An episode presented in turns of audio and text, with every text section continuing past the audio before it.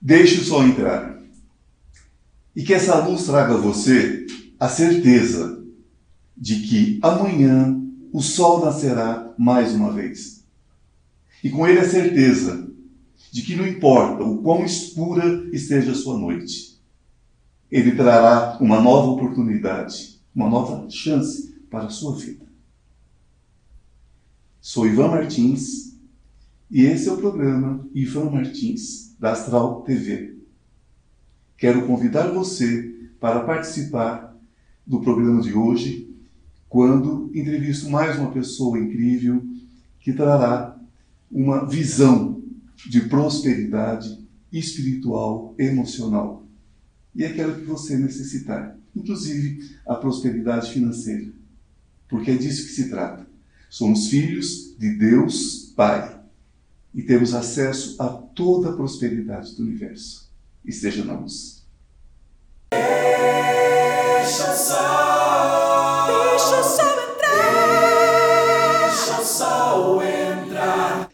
E hoje nós temos um convidado muito especial. Ele é paranormal, astrólogo, presidente do templo Wicca Eleusiana. É uma pessoa muito especial e eu vou chamá-lo, né? Vamos começar o nosso bate-papo. Então, Edu Scarfon. Tudo bem, Ivan? Tudo bom, meu querido? Tudo jóia. É Gratidão prazer. pelo convite, parabéns pelo programa. Obrigado, querido. Meu primeiro convidado, né? Não podia ser outro. Fico feliz. Que bom que você está conosco. Me diz uma coisa. Todos nós que trabalhamos dentro dessa questão da paranormalidade, nós temos um despertar né? Temos um momento onde tudo acontece, não é? Temos um momento onde você acorda um dia e diz assim: não é, não é bem desse mundo que eu estou falando. Tem mais alguma coisa e parece que o mundo ao meu redor não se percebeu ainda, uhum. mas eu sou diferente. Quando foi que aconteceu com você, Lu? Ivan, eu me recordo assim desde a infância é, quando ia assim com a família para chácara, interior, passear, eu era aquele que me isolava um pouco ali dos familiares e pegava ali, mexia com mato, com erva, com pedrinha, e aí eu brincava como se eu estivesse fazendo um feitiço, um encanto. Então, minhas brincadeiras sempre foram um pouco diferentes desde jovenzinho. Sempre tive uma inclinação para esses assuntos de espiritualidade. Eu não acreditava que assim a gente só vem para esse mundo e daí existiu, acabou, acabou e não tem mais nada. Então, desde criança, eu sempre tive uma inclinação para esses assuntos, mas foi na adolescência que eu percebi que eu captava coisas que os outros estavam vivendo, que estavam sentindo e que aquilo me fazia muito mal. Então eu me recordo de fatos que eu fiquei sabendo que uma pessoa foi assassinada e daí eu estava tomando banho e aquele fato de o que aconteceu com a pessoa vinha na minha cabeça. E aí eu comecei a ver toda a cena e me senti muito mal. Eu me lembro que caiu minha pressão debaixo do chuveiro, eu tive que sair me enrolar numa toalha passando mal, suando frio, isso antes de ir para o colégio, e que foi um dia assim que eu fiquei extremamente bagunçado internamente. Então eu sempre tive isso na adolescência e eu não sabia de onde vinha. Eu pensava que pudesse ser até algum problema psicológico Sim. e evitava falar com as pessoas, né, para não ser julgado dessa forma. E fui buscar nas religiões alguma resposta para a paranormalidade. Depois de um tempo, gente, eu descobri que não tem nada a ver né, com religião, porque a paranormalidade é do ser, né, Ivan? Tem pessoas que nunca passaram por algo de espiritualidade. É claro, espiritualidade ajuda a desenvolver, mas tem gente que não é espiritualizada e é paranormal. Né? É, porque a paranormalidade, na verdade, como o próprio nome diz, para, né? Quer dizer, nós não somos necessariamente normais. E eu costumo dizer também, ah, porque às vezes as pessoas dizem assim, nossa, que maravilha ter o dom da visão, ter o dom da premonição, e tal, tal, tal. falo, gente, não é, não é um presente, não é um presente. Na verdade, é como se nós nascêssemos sem um filtro, porque nós nascemos para ter um filtro, para não ver as coisas. Agora, algumas pessoas nascem esse filtro, nascem sem essa capacidade de filtrar as coisas e viver só o aqui e o agora. Né? Então, na verdade, é uma, é, é uma missão, uma missão pesada, né? que as pessoas não têm é, consciência. Sim. E isso aconteceu com que idade exatamente? Ah, por volta dos 15 anos de idade. que foi muito próximo de quando eu comecei a me interessar pela Wicca também, pela bruxaria, porque foi uma das religiosidades que eu encontrei mais resposta para o assunto. Eu fui procurar no candomblé, fui procurar na Umbanda, kardecismo também, né, no espiritismo, e aí a Wicca eu encontrei uma tradição específica que fala muito sobre essa coisa dessas habilidades psíquicas, né, Sim. que o paranormal tem, que é a Cabot Tradition.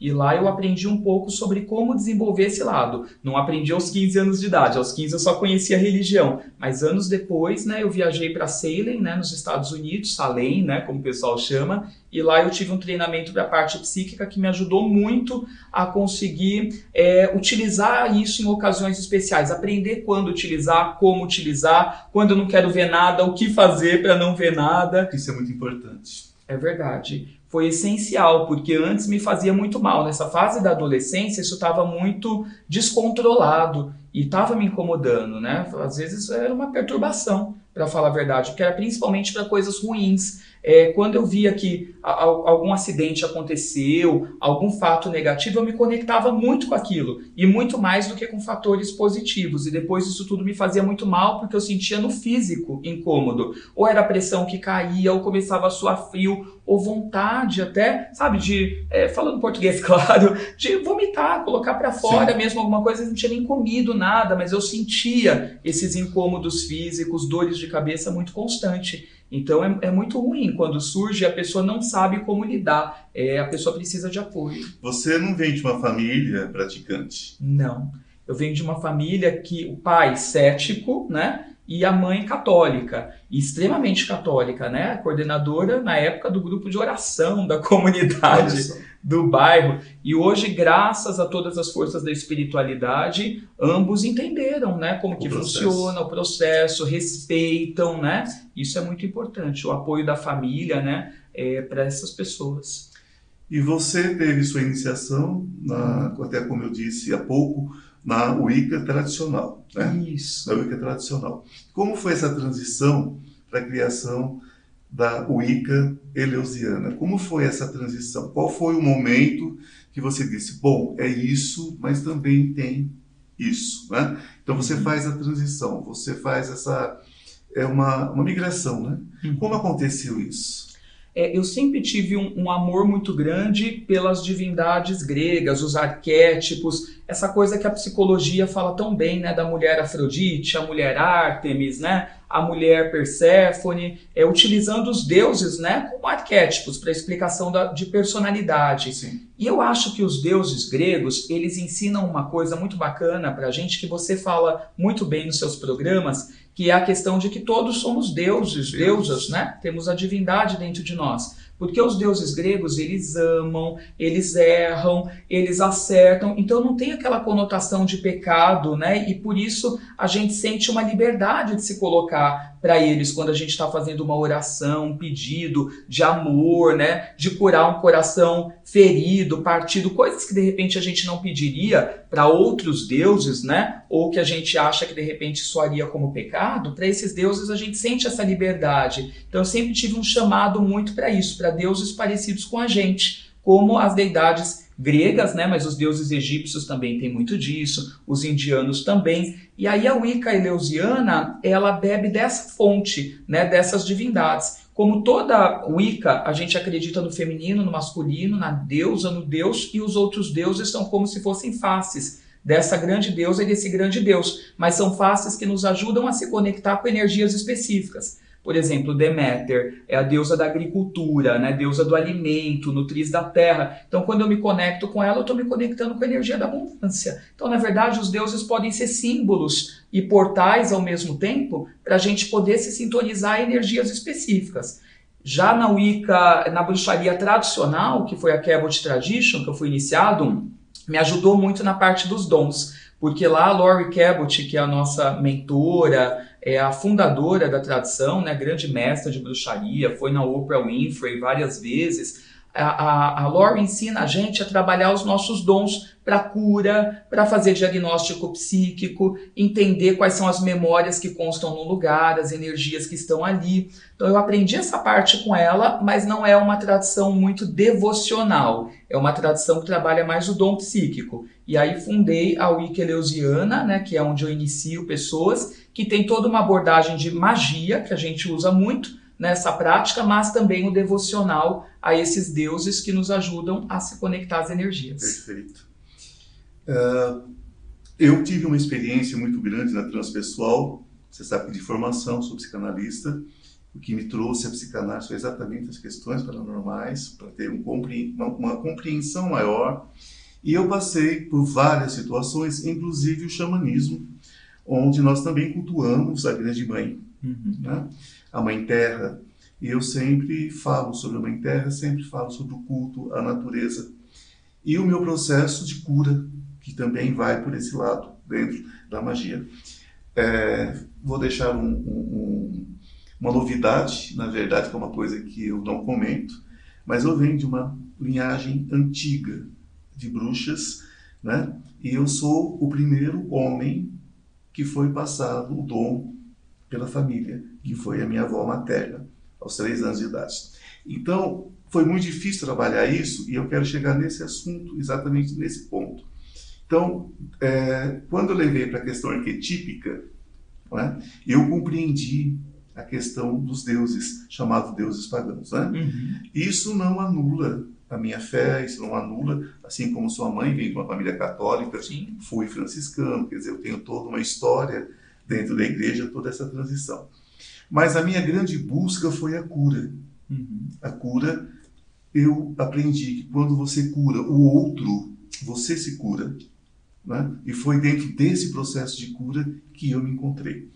Então, eu, o que eu queria saber de você é o seguinte: dentro desse processo de cura, como trabalha a Wicca Como trabalha? Qual é, é, qual é, a questão? É uma questão de interpretação? É uma questão de viagens, como no xamanismo? É uma questão é, é de indução? Como vocês trabalham essa cura? de tudo um pouco, na verdade, porque como a gente trabalha com a magia, com a parte de feitiçaria, para a gente assim utilizar, por exemplo, ervas, cristais, envolver a pessoa numa atmosfera mágica que a gente cria, onde a gente ajuda para que ela esteja mais otimista, mais positiva, né, em relação à possibilidade de se curar, é muito importante. Então a gente trabalha a parte da magia, mas a gente tra também trabalha o devocional, pedindo aos deuses de cura, né? Por exemplo, na Wicca Eleusiana, que a gente cultua muito deuses gregos, a gente tem Asclépio, que é o deus dos médicos, aí a gente pede para que ele abençoe os médicos que estão cuidando daquela pessoa, né? Para terem o diagnóstico certo, fazerem o tratamento correto. A gente pede para Igeia e Panaceia, que são deusas de prevenção e de tratamento. A gente pede para Apolo, que traz a cura espiritual. Então a gente trabalha a parte devocional com orações, devoção, ofertas aos deuses. Trabalhamos a parte de magia, criando a feitiçaria ali para ter uma atmosfera favorável, né? Onde a gente também trabalha com mantras, com afirmações, repetições. E a gente também entende que nem tudo pode ser curado e que algumas coisas a gente também tem que aceitar que faz parte do processo, às vezes, daquela alma que de repente está fechando aquele ciclo. Então a gente entende que assim a nossa magia, em muitos casos, ela vai ser transformadora, essencial, mas que tem casos que tem necessidades espirituais maiores das quais a gente não vai poder modificar e aí a gente tem que ter a sabedoria para discernir. Deus está dentro, aqui. Não é ali, não é lá, não é acolá, não é? Uhum. Deus está aqui, dentro de mim porque eu sou Deus encarnado, sou uma fagulha de Deus encarnado, estou aqui para aumentar essa luz em glória, né? Na, para a glória desse Deus. Uhum. É isso que eu creio. E a magia tem muito disso, a bruxaria tem muito disso. Porque a bruxaria, gente, é o seguinte: muitas pessoas ainda colocam a bruxa como alguém, né? Num caldeirão, fazendo aquelas coisas com aquela verruga enorme no nariz, ainda temos aquela visão. Né? Mas a, bruxaria é muito mais do que isso. Bruxo é todo aquele que tenta manipular a natureza em prol, né, em benefício de outra. Então, essa é a verdadeira bruxaria. Mas nós vamos, né, é, ter uma pequena pausa, mas vocês fiquem aí porque no retorno o Edu vai nos falar sobre magias ligadas ao amor. Até já. Deixa o sol, deixa o sol entrar, deixa o sol entrar. Olá! Aproveitando esse pequeno intervalo, eu quero convidar você para conhecer o Instituto Ivan Martins. Cura quântica, cura espiritual, física e emocional. Depressão, ansiedade, pânico, dores crônicas venha para o Instituto Ivan Martins. Você já se inscreveu no meu canal? No YouTube, Instituto Ivan Martins? Se não se inscreveu, inscreva-se agora. Eu atendo próximo ao metrô Consolação. Marque sua consulta. Deixa o sol, deixa o sol entrar, deixa o sol entrar.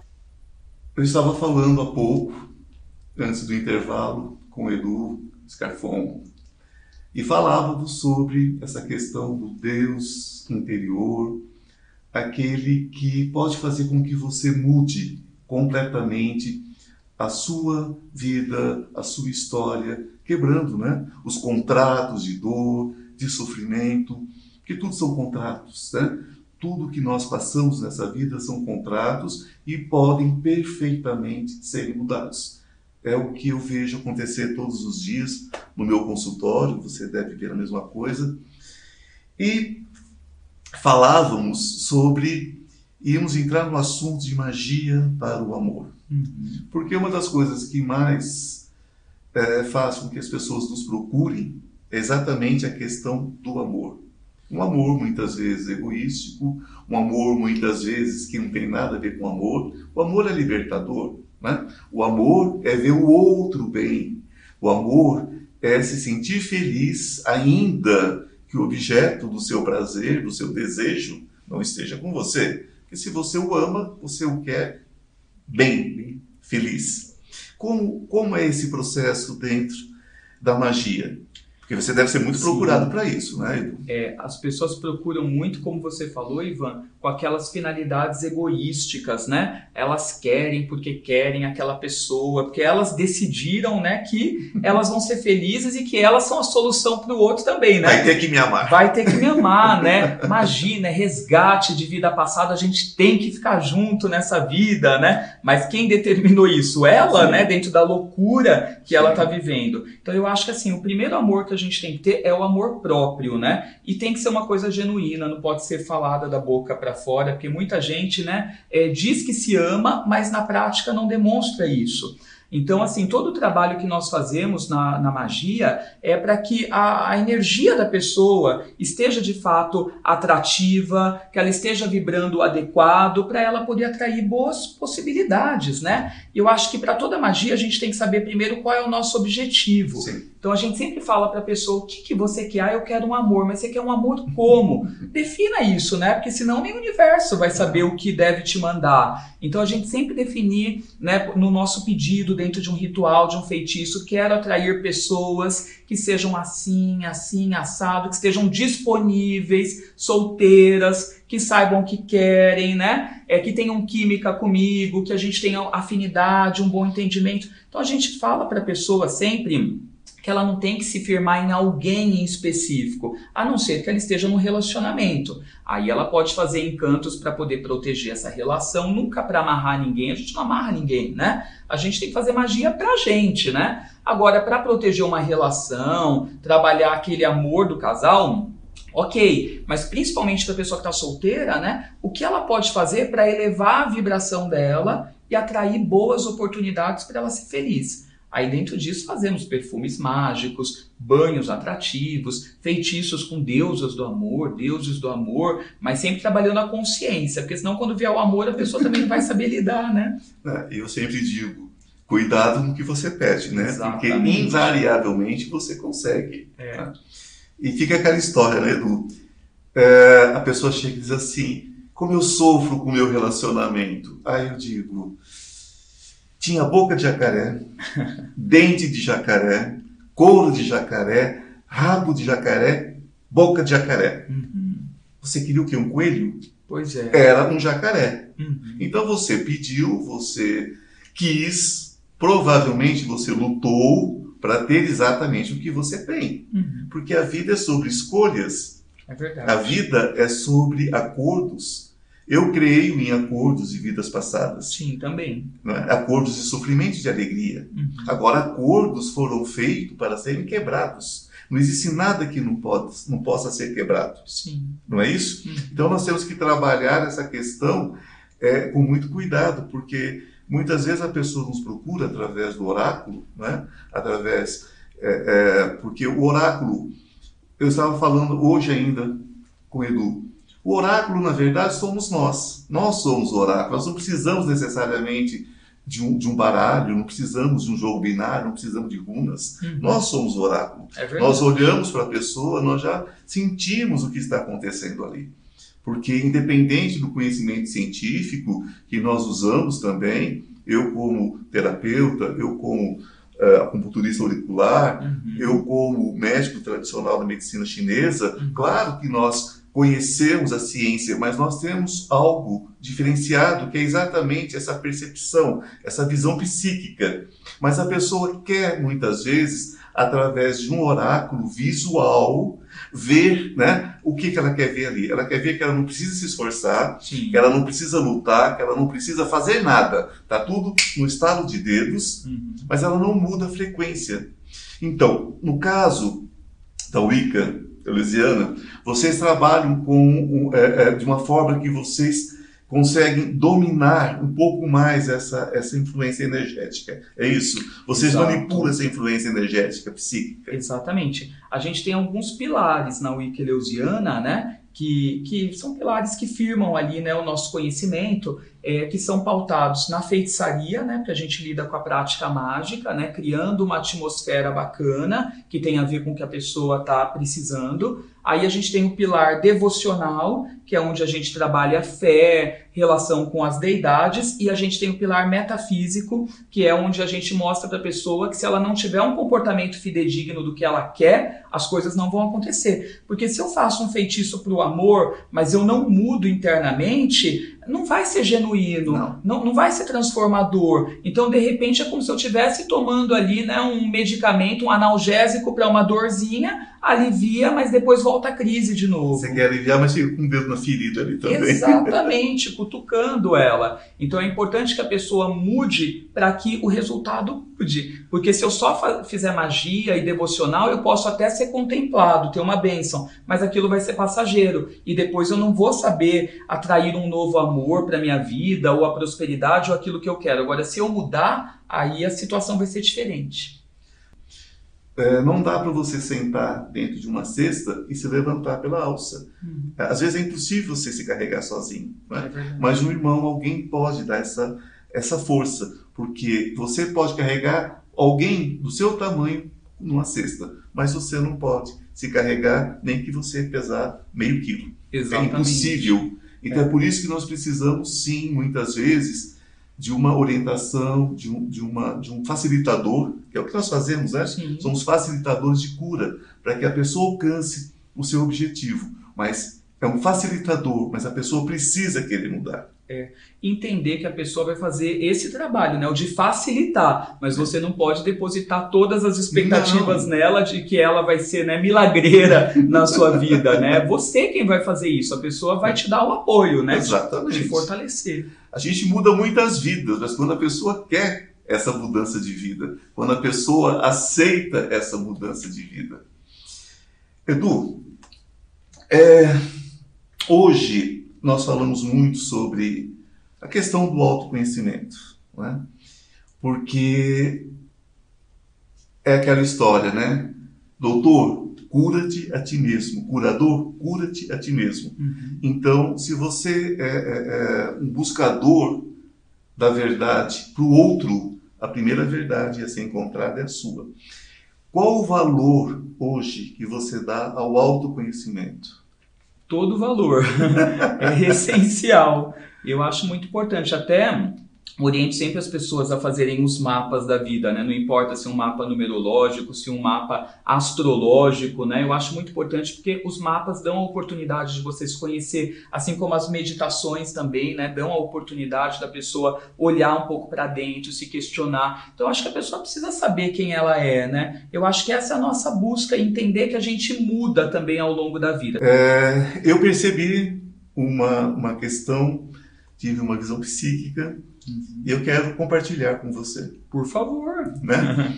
é, eu vejo uma, uma luta muito grande, uma guerra interior muito grande para você nesse ano, com grandes vitórias, mas também com grandes, é, é, é grandes pedras, uhum. mas que você está acostumado a chutar de lado e seguir o seu caminho. Uhum. Eu vejo uma briga entre o emocional e o racional é, é alguma coisa que está muito presente a partir desse mês, principalmente. Final de fevereiro, passando por março, deve se prolongar até mais ou menos o mês de junho, julho, talvez até meados de agosto. Tá. Mas alguma coisa muito importante está vindo para você, alguma coisa muito grande. Então, não, não deixe que essas questões emocionais né, atrapalhe esse seu processo de crescimento. Você é uma pessoa maravilhosa, você é uma pessoa importante, necessária nesse nosso meio, muito querido, né? Quero agradecer a você. Eu agradeço tanto o convite quanto a mensagem, né? Para ficar de olho, obstáculos é, realmente, né, a gente tem, não tem jeito, mas eu vou seguir essa sua orientação é. de seguir em frente, né, porque, de chutar essas pedras do caminho. É, porque é uma guerra que está se travando para você, uhum. mas é algo, é algo que vai trazer muitos benefícios. Eu agradeço tá? a mensagem e o convite também, a oportunidade de estar aqui contigo. Não, eu é que agradeço. Além de tudo, estou na casa do Edu, né? Uhum. Que é uma pessoa incrível, maravilhosa, que a luz esteja com você. Com a gente. Né? Que a luz esteja com cada um de nós, com o pessoal da técnica. Muito obrigado por essa casa, por me receber. E obrigado a você que nos assistiu até agora. Compartilhem. Se inscrevam no meu canal do YouTube, Instituto Ivan Martins. Um beijo no coração. Que a luz esteja com cada um de vocês, com cada um de nós. O dia da mudança é hoje. O momento da mudança é agora. Creia na mudança que existe dentro de você. Escute o seu coração. Me sigam nas redes sociais, se inscreva no meu canal do YouTube, Instituto Ivan Martins. Que a luz esteja com você.